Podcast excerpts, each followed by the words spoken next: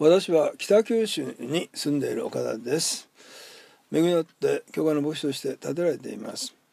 思わず笑顔になる話。今日は天国は本当にあるの話をさせていただきます。私の母は中立な方でした。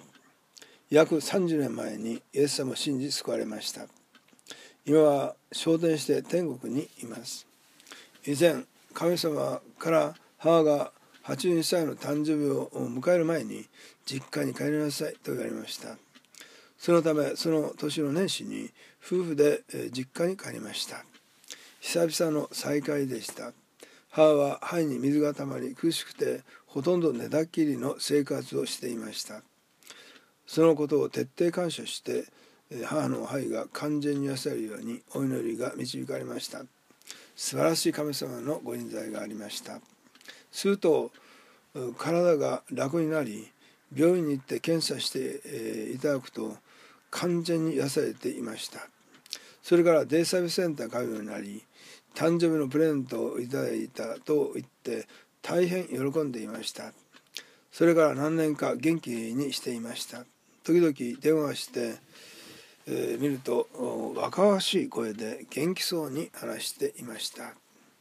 85歳になって痰が喉に詰まるようになり体調が悪くなり入院しました。継続的に癒しの祈りをしていましたが85歳の夏に天に凱旋していきました。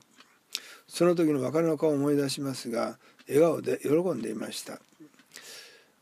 聖書のヨハネ、えー、の福音書3章16節に神は実にその独り子をお与えになったほどによう愛された。それは御子を信じる者が一人して滅ぶことなく永遠の命を持つためであるとあり母もイエス様を信じ十字架の恵みによって罪が許され永遠の命が与えられました。神様に心から感謝いたします。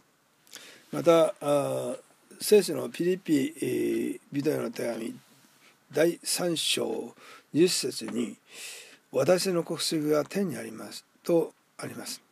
聖書は40名の記者を通して神様が語られたあめなき神の言葉です。ですからイエス様を信じると罪が許され誰でも神のことされ天に流し移された神の子としての祝福を受けます。ですから母は今天国にいます。ですから若の顔が笑顔で喜んでいたのです。やがて天国で再会する喜びがあります。クリスチャンの方の別れの顔を見させていただきますがほとんどの方が笑顔で喜んでおられます。ですから天国は明確にあります。皆さんも永遠の命が与えられ神のことしての歩みをしていただきたいと思います。